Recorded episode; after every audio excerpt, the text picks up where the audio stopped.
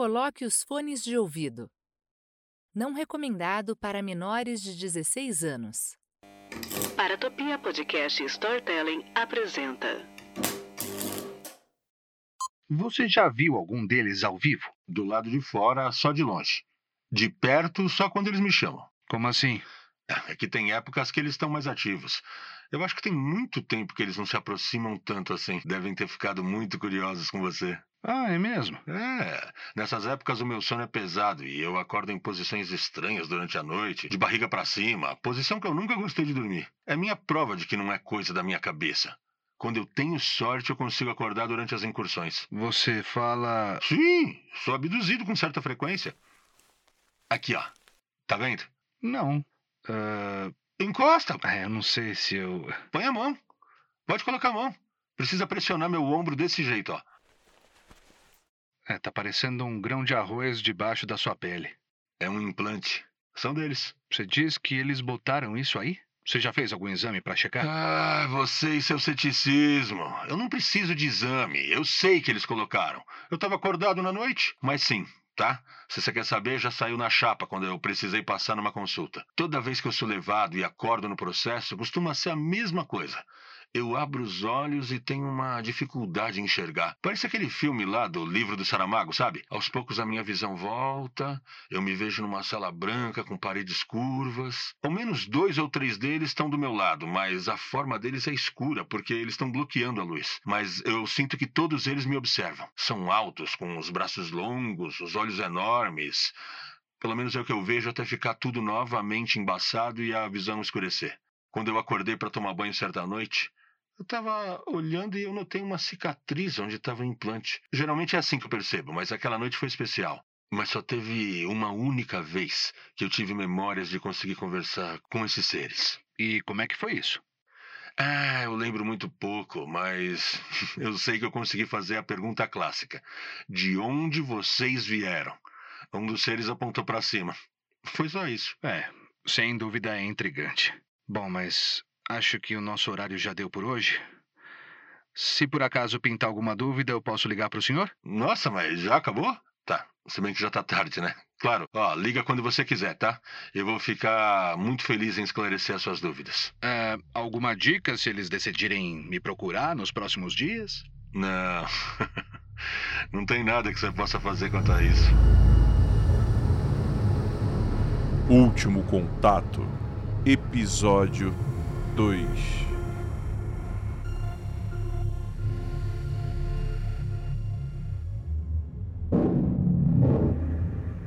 Não, não, filho! Rogério, não, pelo amor mãe, de Deus, filho, não vai Fica calma, comigo. mãe. Rogério, por favor, Rogério! Mãe, pelo amor de Deus, fica calma.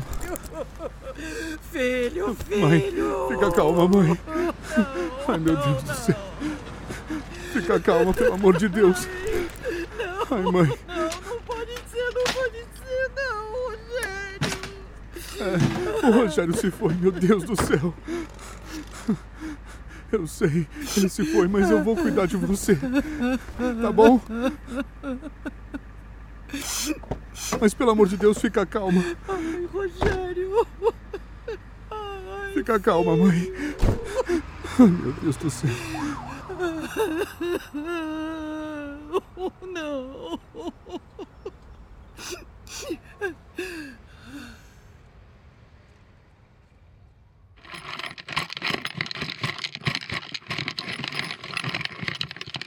Aqui. Dê uma olhada também. E o que, que é isso? É um, um cristal? Não, é vidro. Não parece porque a maior parte do contato que temos com ele é artificial. Esse aí foi areia que passou por um processo de vitrificação após entrar em contato com altas temperaturas. Na natureza são encontrados quando caem raios em certas regiões. Sim, entendi. É, é turvo, não parece vidro mesmo. Você perguntou sobre evidências físicas do contato com OVNIs. Está segurando uma nesse exato momento. Bom, continuando a investigação do caso da Serra Dourada, encontramos uma área circular da mata próximo que estava com esses vestígios. Claro que não descartamos um raio ter caído, mas tem algumas curiosidades envolvendo isso. Primeiro, que a faixa escura e chamuscada na mata era linear e corria por uma faixa de pelo menos 20 metros. Se fosse um raio produzindo esse efeito, ele teria que ter corrido pela mata horizontalmente por um percurso e então ter voltado para o céu. Pois na outra ponta da faixa, o chamuscado desaparecia do solo e continuava por cima da copa das árvores algo de temperatura extrema, capaz de iniciar um processo de vitrificação do solo e logo depois subir. Três quilômetros de distância da casa do lavrador. Nosso grupo ficou algumas semanas no local e tirou mais fotografias como essa, mas evidências que sobram são poucas. Há relatos diversos na região envolvendo entidades folclóricas como Mãe Douro e Boitatá, bolas de fogo no céu noturno. Por isso o nome do lugar é Serra Dourada, né? A região fica ao redor de uma extensa rede de cavernas fechadas ao público e quase intransponíveis, sem equipamentos adequados. É onde acreditam existir as bases de onde esses veículos sairiam. Mas eles não viriam do espaço? Existem muitas hipóteses com relação a isso. É nisso, inclusive, onde mais se proliferam os picaretas e charlatões. São muitas dúvidas e poucas respostas. Talvez nenhuma resposta conclusiva. De onde eles vêm? O que querem e como fazem o que fazem. Existem milhares de livros contando os mais minuciosos detalhes. Só posso falar sobre a minha experiência, tá? Se esses caras vêm de tão longe, significa que eles precisam de um lugar seguro para descer, fazer a manutenção e abastecer, como a gente faz. Dentro desse cenário, precisariam de uma base de operações que não funcione como uma pista de pouso que dê bandeira, já que o objetivo aparentemente é passar desapercebido. Temos várias filmagens desses objetos luminosos entrando e saindo da água, o que resolve parte dessa questão. Bom, como falei antes, uma fração muito grande da área do planeta é coberta pela água. Por terra, a coisa muda de figura, sabe? Muitos defendem que existem bases subterrâneas, preferencialmente em locais isolados. Tá, mas você não acha que é muito conveniente? Quer dizer, se eles vieram para estudar a nossa cultura, não seria mais prático eles estarem próximos das cidades? Você está enganado.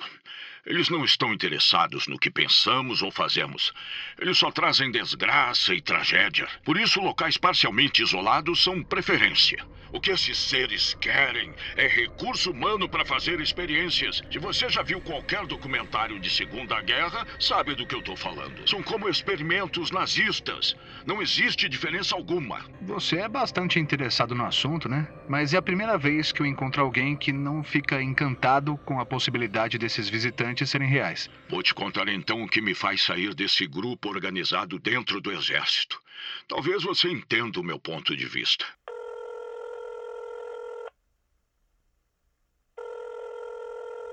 Beto. Fala. Tudo bem?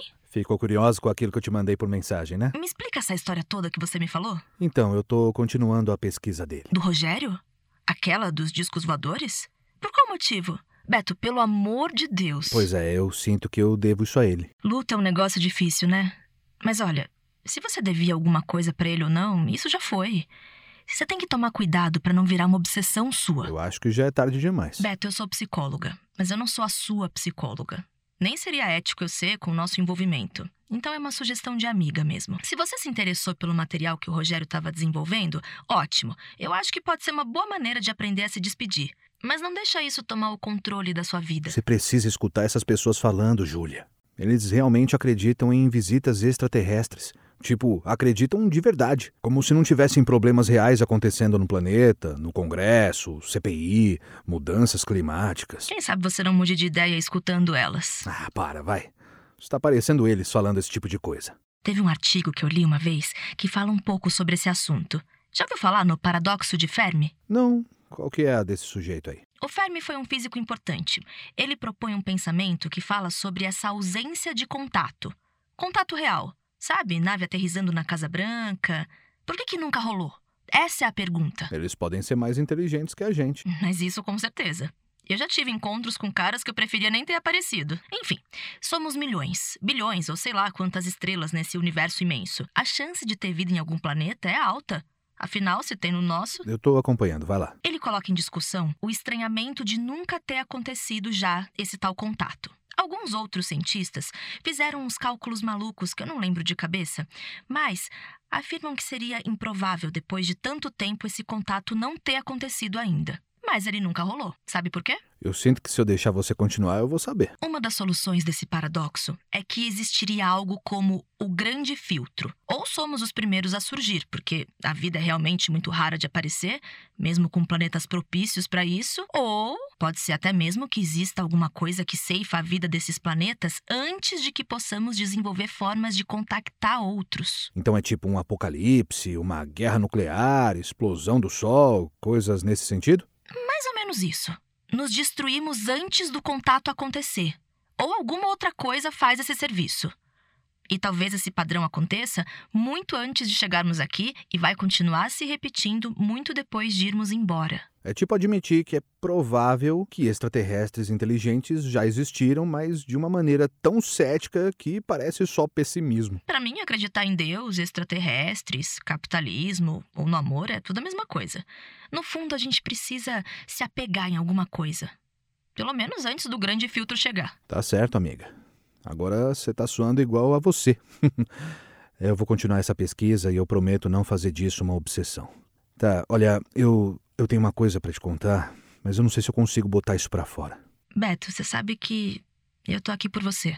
Eu eu me sinto culpado pelo que aconteceu com ele. Eu não tô nem conseguindo dormir direito. É normal se sentir assim.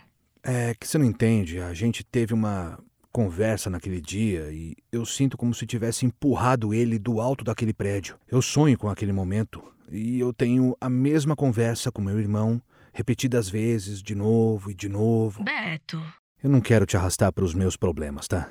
Você sabe que eu não gosto disso. Fala logo, Beto. Não, é isso. Eu falei o que tinha que falar. Ó, eu vou desligar, eu preciso descansar um pouquinho. Tá bom, vai lá. Qualquer coisa eu tô por aqui, tá? Eu sei. Até mais. Até. Mais de 40 anos.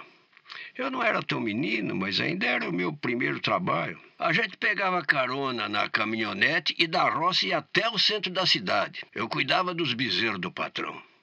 Hoje aquilo tudo ali é o Aras. Você cuidava dos animais? Alguns só. Eu não era doutor nem nada. Era só o tipo de trabalho que se conseguia na época, com a idade que eu tinha e sem ler nem escrever. Foi nessa época que aconteceu? Foi, foi sim, senhor. Foi quando vimos aquele fogo no céu. Isso é comum aqui na região? Mais do que isso, doutor.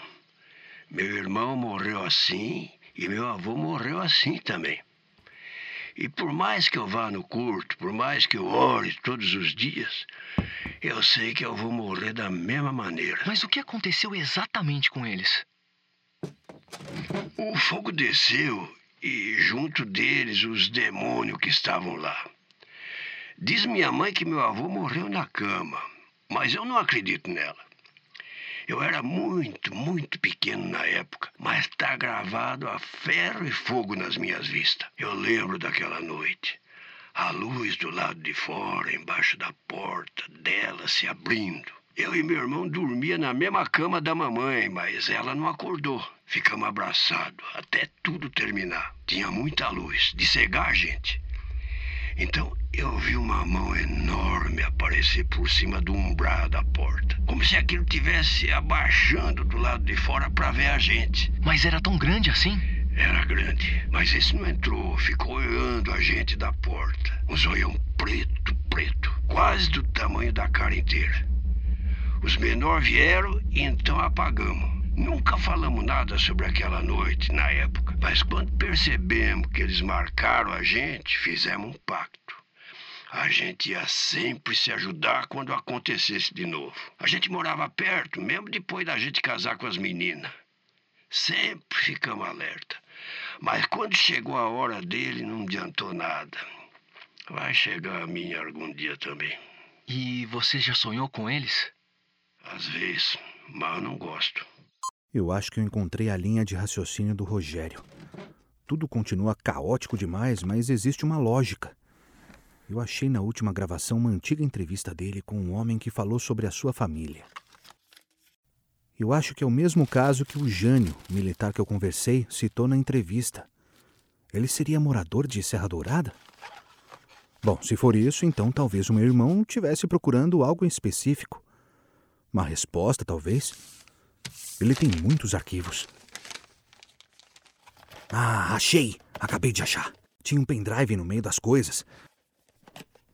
Deixa eu abrir os arquivos.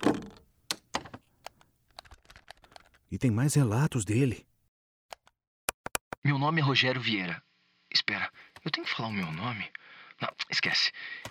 Acabei de pensar que o Beto deve saber como tocar um projeto desses.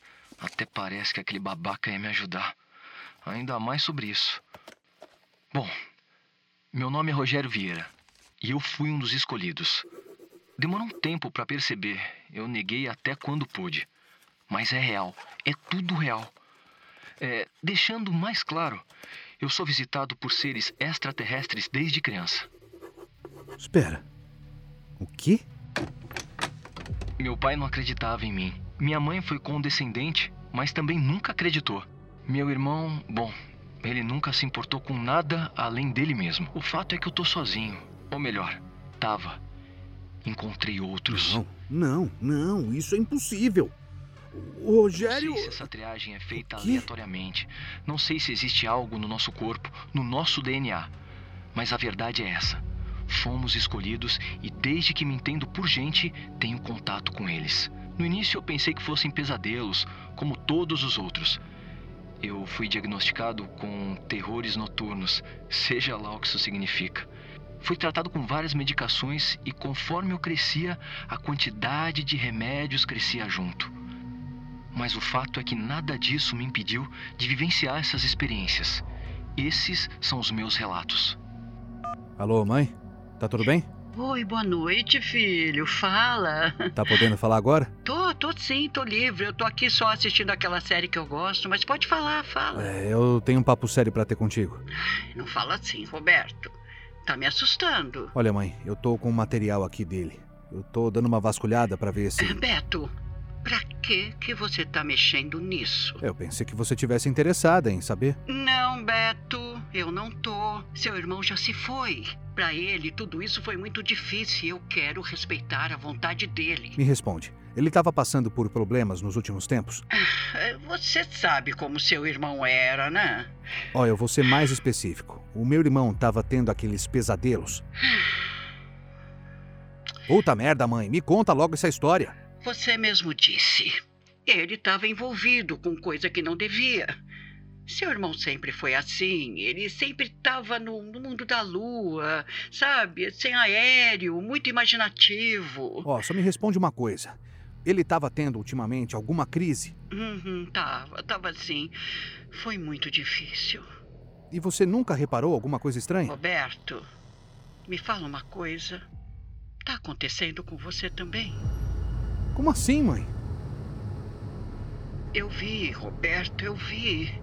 Na noite anterior da festa, quando ele caiu do alto do prédio, eu estava aqui. Eu acordei.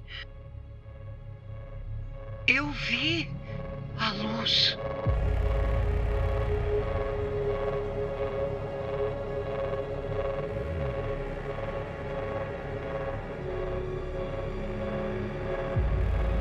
Último Contato é uma produção para Topia Podcast e Storytelling.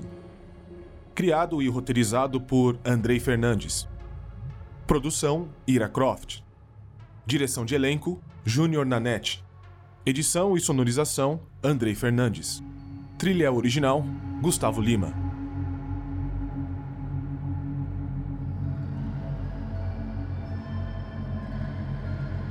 Roberto Vieira, por Marcelo Salsicha.